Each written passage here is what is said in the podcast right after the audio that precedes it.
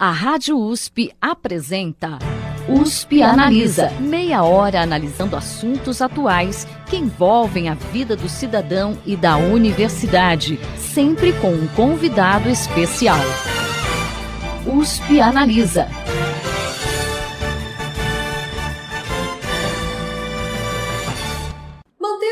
Ativo é fundamental para a saúde e cada vez mais pessoas buscam informação sobre atividade física mais apropriada para si.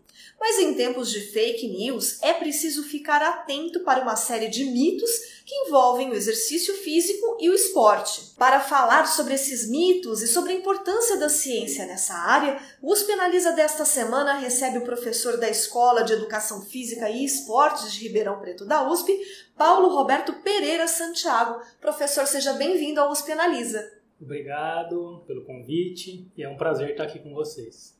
Professor, no nosso dia a dia é muito comum a gente ouvir três tipos de expressão, é, de expressões né, que a gente usa na introdução do programa, né, que é atividade física, exercício físico e esporte. Afinal de contas, existe alguma diferença entre essas três ou a gente está falando da mesma coisa? É, para o público leigo, pode parecer a mesma coisa, mas para quem é especializado, principalmente para quem é formado na área de educação física ou até mesmo formação em ciências do esporte, é, são termos diferentes. A atividade física trata de qualquer movimento que você faça que tenha gasto energético. De uma forma bem simplória, seria isso. Então, você está caminhando para ir para o trabalho, já seria um tipo de atividade física. O exercício físico, diferente da atividade física, ele já tem um planejamento, ele já tem um propósito por trás que você está fazendo uma atividade física com finalidade de promover algum ganho relacionado à parte física, a melhoria, por exemplo, cardiorrespiratória, a parte de ganhar força. Então seria esse, o que a gente chama de treinamento. Você vai falar, ah, vou treinar, você está fazendo um exercício físico. Você planejou, tem um acompanhamento, muitas vezes, mas esse seria o exercício físico. E o esporte, ele é uma atividade física, ele também tem treinamento, só que ele é voltado para uma coisa que a gente pode relacionar a uma profissão que tem a profissão do, da pessoa que é esportista. Então, o esporte, você faz um treinamento, faz exercício, mas tem o que a gente chama que é um jogo é uma atividade que ela é burocratizada, sistematizada, ela é regida por regras, você tem confederações, você está registrado geralmente em algum local, banco de, de, informações que trata que você é um atleta, que você é um esportista. Então é a pessoa que vive para aquela atividade. A gente tem algumas separações de esportes, que daí seria o esporte amador ou o esporte de alto rendimento. Aí o de alto rendimento é aquele que a gente está acostumado a ver na TV, Olimpíadas, e tem as pessoas que são atletas né, ou esportistas amadores. Eles competem, fazem provas, mas eles não vivem daquilo, fazem aquilo por, pelo, pelo amadorismo. Até daí que surgiu o esporte mesmo né, moderno, depois que ele veio se profissionalizar. Então seria, bem de forma simples, essa diferença entre esses três termos para quem é específico da área. Ou seja, esporte sempre vai envolver competição, então o pessoal diferencial ou não necessariamente? Às vezes ele não envolve uma competição, mas envolve metas. Né? Então você pode pegar um, uma pessoa que faz escalada, alpinismo, às vezes ele não está competindo contra ninguém, mas ele tem uma meta. É bem comum hoje, pessoas são patrocinadas por empresas de bebidas tal, então eles estão fazendo alguma coisa, isso vai depois ser um portfólio daquela empresa e ele tem uma meta, ele vive daquilo, então depende, ele depende do corpo dele, do exercício que ele está fazendo. Muitas vezes ele não está tentando competir contra ninguém mas ele está fazendo uma coisa que seria de exibição, mas ele vive daquilo. Aí passa a ser um esporte. E nem sempre as pessoas conseguem perceber, mas a ciência também é importante quando a gente fala de exercício físico e de esporte. É, de que forma os estudos desenvolvidos nas universidades e centros de pesquisa trazem contribuições positivas para essas duas atividades? Então, vamos separar assim, a gente tem uma área agora que é da ciência do movimento, da ciência do exercício, que está voltado para educação física e saúde, que é até uma relação muito próxima, por exemplo, aqui da USP de Ribeirão Preto, que tem um campo muito forte na área da saúde, e temos a área de desempenho, de performance, que está voltado para o esporte. A ciência trabalha nas duas frentes. É, a diferença básica é que né, a ciência, se a gente partir do pressuposto também bem simplório, que seria a busca do conhecimento, a busca pela verdade, né, pela verdade mesmo, não em cima das crendices, é, seria você aplicar o conhecimento que tem, tanto da medicina, é, da parte de física médica, de qualquer uma dessas áreas, mas voltada para que a pessoa faça o exercício físico e tenha promoção de saúde, que tenha melhorias nos aspectos de saúde dela do dia a dia. Então, um exemplo bem comum seria quando a gente olhar algum fisioterapeuta ou professor de educação física dentro de um hospital trabalhando com uma pessoa que está numa situação enferma lá, ela não está né, simplesmente fazendo um exercício é, para desempenho, para ganhar alguma competição, e sim para voltar algumas condições que seria da vida normal dela do dia a dia. Então é treinar para a pessoa é, aumentar a massa óssea, com,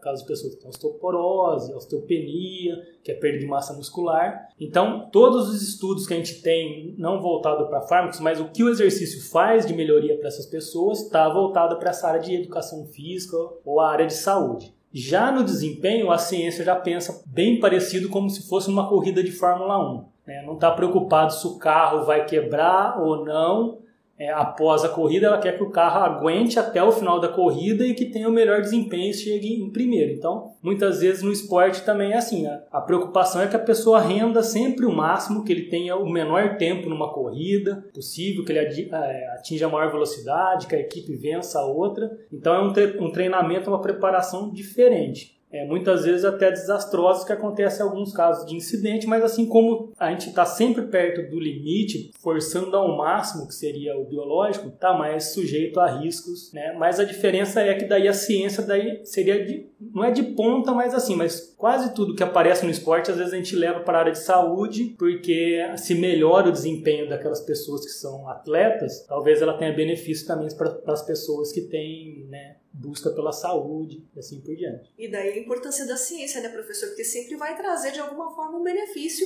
para a população nesse caso. Né? Vamos pegar até o exemplo. Às vezes a gente acha que, que a gente ficar é, relativamente forte, né, ter massa muscular muito grande, como alguns atletas de algumas modalidades, aquilo é específico para aquele atleta, para aquela competição. E às vezes tem pessoas que adotam o mesmo estilo, repetem o que aquela pessoa faz, mas não é o que atende ela no dia a dia. Né? Então vamos pegar o exemplo de um fisiculturista. Eles são pessoas que têm um volume muscular muito grande, né? eles geralmente se fadigam, né? cansam bem rápido, porque é a característica dele. Mas no dia a dia, essa pessoa, vamos supor, se for um, um trabalhador que dependa de correr, né? como por exemplo um catador de lixo, um lixeiro, se ele tiver um volume muscular daquele, ele vai ser muito pesado para atender a tarefa do dia a dia dele. Então a gente tem que sempre ficar atento e a ciência consegue contrapor bem isso. É que a sociedade geralmente a gente usa algumas coisas achando, ah, se aquilo é bom para aquela pessoa, pode ser bom para mim, mas a gente tem que ver que cada um é diferente, por isso a ciência é importante. Aproveitando esse gancho que a gente está falando um pouquinho de informação, professor,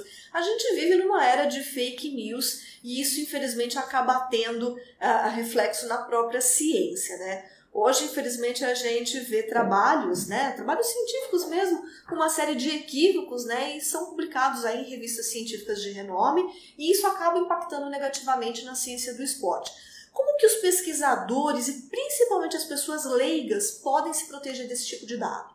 A primeira coisa para você se proteger é sempre buscar a fonte mais original possível teve um bom tempo já que ter acesso às informações de trabalho científico era extremamente complicado, era restrito para o público da universidade, você tinha que ter a biblioteca, ter acesso àquela base de dados. Então, realmente, no passado, a gente acabava pegando a notícia nem terceirizada, né? era do terceiro pro, que passava para outro, então isso complicava muito o acesso à fonte mais confiável, que é a original. É, mas hoje, com a disponibilização de dados né, e de informações científicas, científicas, é, quase que de acesso público e aberto, né? então até essa é uma política das agências que financiam pesquisa no Brasil, como a FAPESP, ela quer que todos os trabalhos que tenham apoio da FAPESP sejam de acesso open, né? do mesmo jeito que a USP também está buscando isso. Então é a pessoa buscar aquele trabalho original. O problema é que muitas vezes ele está em inglês, então cabe de uma interpretação na hora que a gente faz a tradução. Na pior das hipóteses, essa, se tiver dúvida na tradução, é buscar alguém que seja o mais especializado possível, por exemplo, um pesquisador, um docente. A gente tem canais hoje que são abertos à comunidade, né, que é, pode mandar e-mail e conversar diretamente com as pessoas.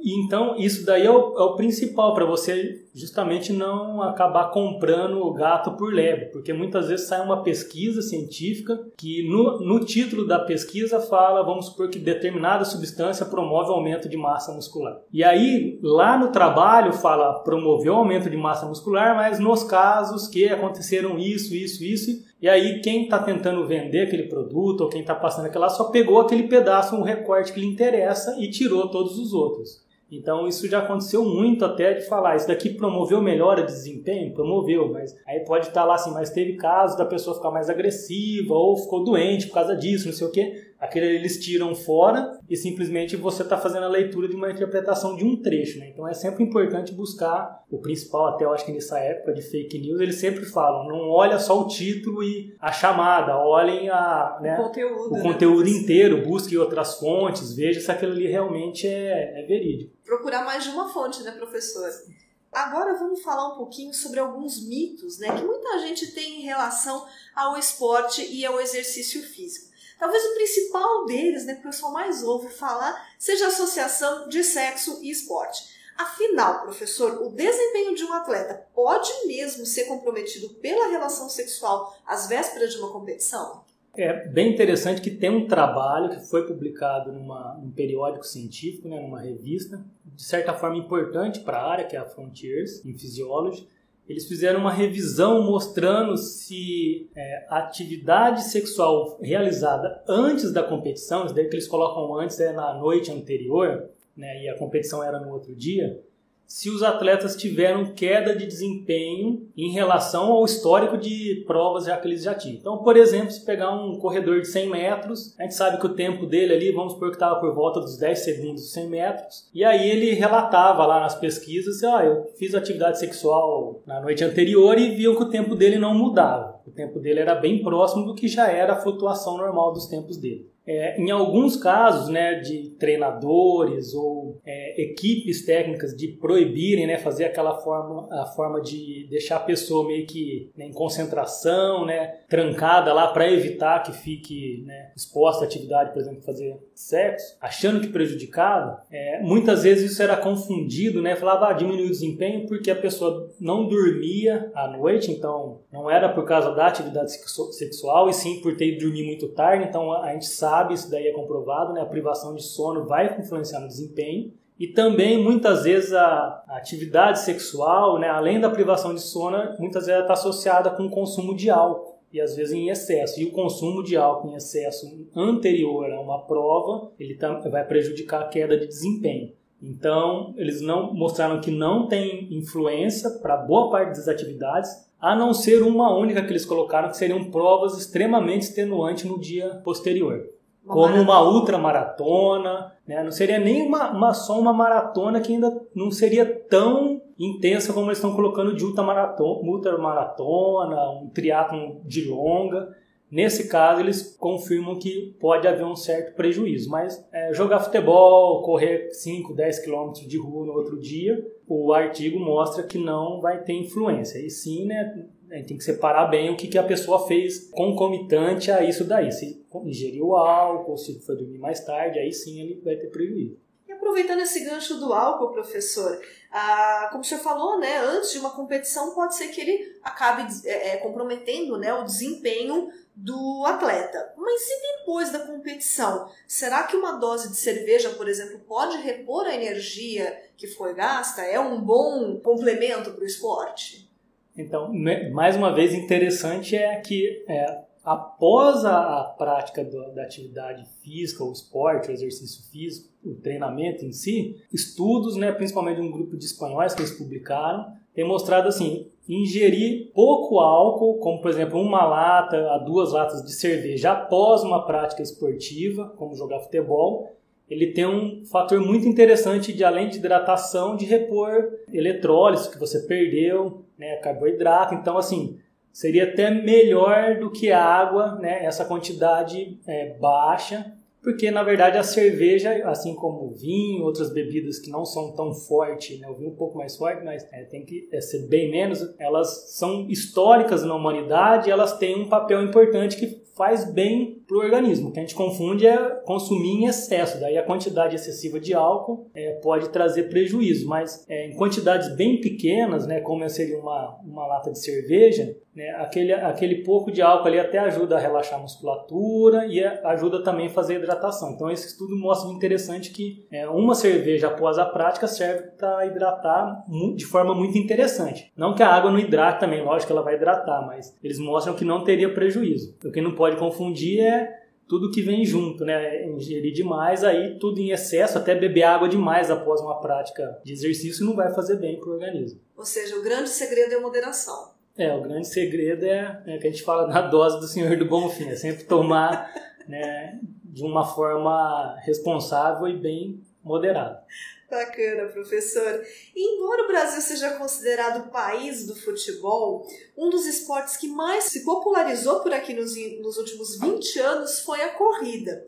Segundo um trabalho publicado em 2017 na revista Record da Universidade Federal do Rio de Janeiro, estima-se que pelo número né, de participantes de provas dessa modalidade, existam cerca de 5 milhões de praticantes da atividade. Um dos principais mitos que existem em torno da corrida é em relação aos amortecedores dos tênis. Afinal, a gente realmente precisa de um tênis especial para correr ou o nosso corpo é feito, né, historicamente, para correr descalço? O nosso corpo, a gente cresceu, nasceu descalço. Então a gente seria totalmente natural e adaptado a correr, né, fazer qualquer tipo de locomoção da forma que a gente vê o mundo. É, acontece que o ser humano modificou o mundo, então a gente não tem mais é, correr na grama, o local que o ser humano nasceu é como se fosse né, uma, um local meio de cerrado ou uma região meio. Uma terra é, mais fofa. Mais né? fofa, que tem grama, então a gente conseguiria correr muito bem sem é, causar prejuízo no pé, por exemplo, na sola do pé com, com pedra ou com asfalto quente. O que acontece é a gente é, inseriu o asfalto na, na natureza, então o asfalto é, a gente sabe de casos aí que o pessoal fala, ah, dá para fritar um ovo no asfalto, né? Então você imagina você correr num asfalto que dá para fritar um ovo, seu pé provavelmente vai fazer bolha, você não vai conseguir correr. Então seria interessante ter uma proteção no pé, por isso surgiu o calçado. Aí o interessante é que com a invenção do calçado, é, o ser humano começou a modificar o calçado para ficar mais confortável. Uma das formas de ficar mais confortável foi pôr um amortecedor, principalmente no calcanhar ali, que é uma região que a gente bate no, no solo e ela é bem rígida, mas a gente já tem um certo amortecedor natural. É a primeira parte que chega no solo, né, professor? Não era para ser na corrida, na marcha sim. Então a gente tem uma entressola ali, um, como se fosse uma plataforma que a gente fala que é o salto do calçado. Era comum, né, no meio militar, né, dos, das tropas marcharem, que era o cucuturno, tinha que ser uma, uma bota especial que é para combate, então ela é grossa, pesada. Então colocava aquela sola ali para dar uma situação de mais conforto para você tocar com a ponta de pé, usar porque ela é pesada. E aí, com a história, a evolução do calçado, começaram a pôr um amortecedor e aí mudaram o padrão natural de corrida para tocar com o calcanhar. Quando a gente caminha, que é a marcha, a gente primeiro o calcanhar, depois o meio do pé e ponta do pé. Mas na corrida, o natural seria bater com a ponta do pé primeiro, ou o meio do pé, e o calcanhar ser preservado. Então, assim, bater com o calcanhar no chão, né, no solo, sem calçado, realmente é, é bem desconfortável, principalmente no chão rígido, no asfalto ou no cimento.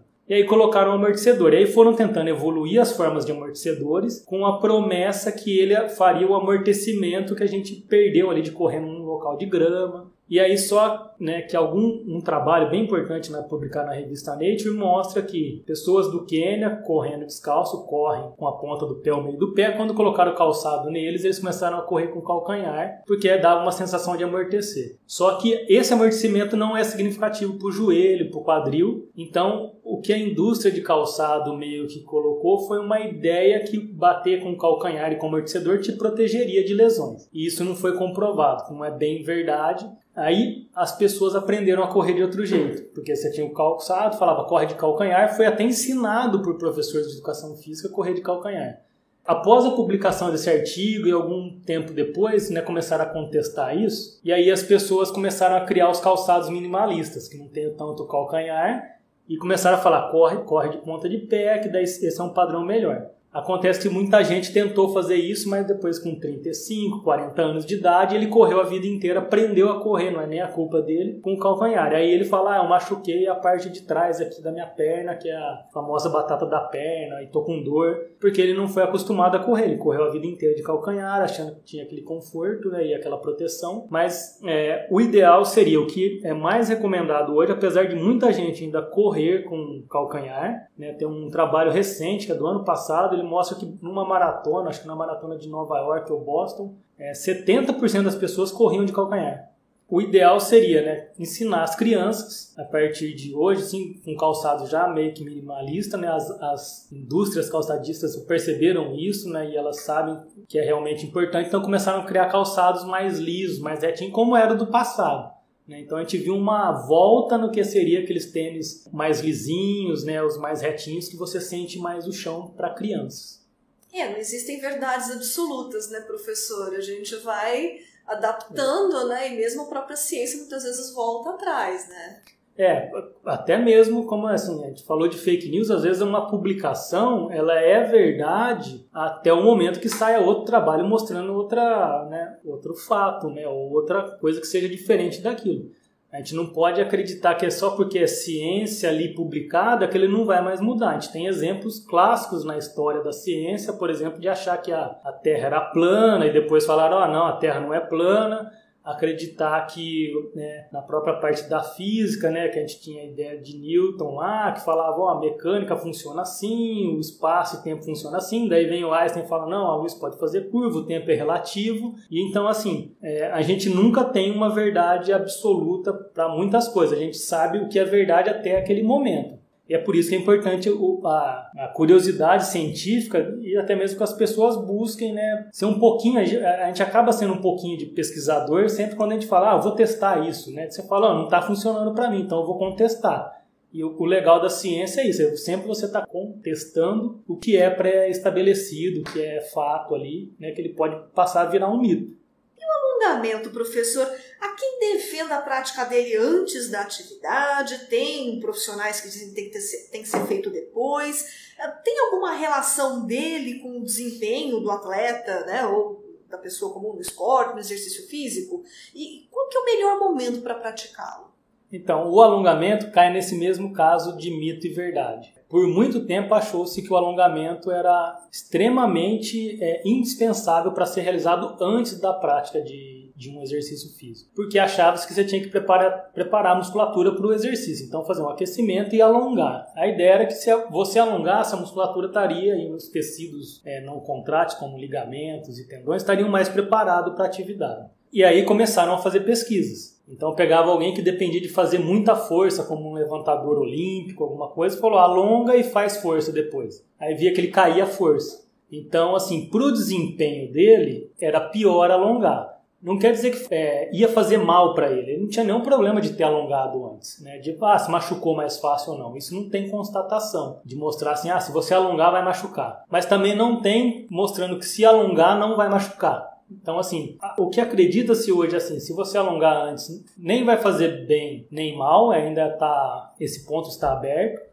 mas se sabe, por exemplo, para quem vai depender de fazer muita força, às vezes alongar, não é sempre, mas assim, alguns estudos tem mostrado que a pessoa diminui a capacidade de fazer força. É, é imaginar mais ou menos como a gente faz com, uma, com um balão desses de festa de bexiga. Antes da gente encher ele, tem gente que fica puxando, espichando ele, porque aquilo ali dá uma né, esgarçada nas fibras e fica mais fácil de você inflar ele. Então imagina que quando você vai fazer muita força, seria a mesma coisa. Se alongou, é como se tivesse feito esse, esse espichar a bexiga, e aí o músculo acaba tendo uma capacidade de produzir força menor, mas força máxima. Agora, para atividade de longa duração, por exemplo, uma corrida, atividade mais aeróbica, a gente fala, vai nadar, duração bem mais longa, não depende tanto da força, é, tem mostrado que não muda em nada, né? nem prejudica, nem melhora o desempenho. Então a gente tem que ficar bem atento sempre assim. Né? É até essa uma das diferenças daquilo que é do esporte de alto nível e do exercício físico. Ah, eu sou atleta de alto nível. Eu corro o risco de perder força se eu fazer muita força, um arremesso de peso, alguma coisa, se eu alongar. Então, para que, que eu vou alongar? Aí tem gente que coloca hoje assim, mas tudo bem, é para é saúde e tal, melhora. Ainda está um contraponto se vai melhorar depois a atividade ou não. Então tem gente que fala assim, então eu não vou mais alongar já que eu não tenho constatação científica, porque eu tenho 40 minutos só para fazer meu treino. Então se eu vou gastar 5, 6 minutos alongando, eu só faço aquecimento, já pulo e vou para o treino específico em si, e eu não, em tese, perder um tempo para alongamento. Apesar de tudo isso que a gente falou foi para adulto, para pessoas já né, desenvolvidas, já crescidas, para crianças, né, em período de formação, isso sim, daí já é importante, porque eles estão com tecido sendo formado, então é importante trabalhar flexibilidade com eles, que é passar um, um pouquinho das limitações ali do fisiológico até né, que a gente faz no dia a dia, porque daí sim a criança ganha amplitude articular, vai ganhar mais mobilidade, porque ele está em formação. Então, assim, alongar é importante para a criança. Então, os professores aí de escola, educação física, é importante alongar. Agora, o que tem que estar trabalhando lá com adulto tal, vai de critério do se a pessoa gosta, se sente bem, não tem problema, pode fazer, não tem constatação, com exceção dos casos de força, se vai melhorar ou se vai piorar. Mas para criança é necessário.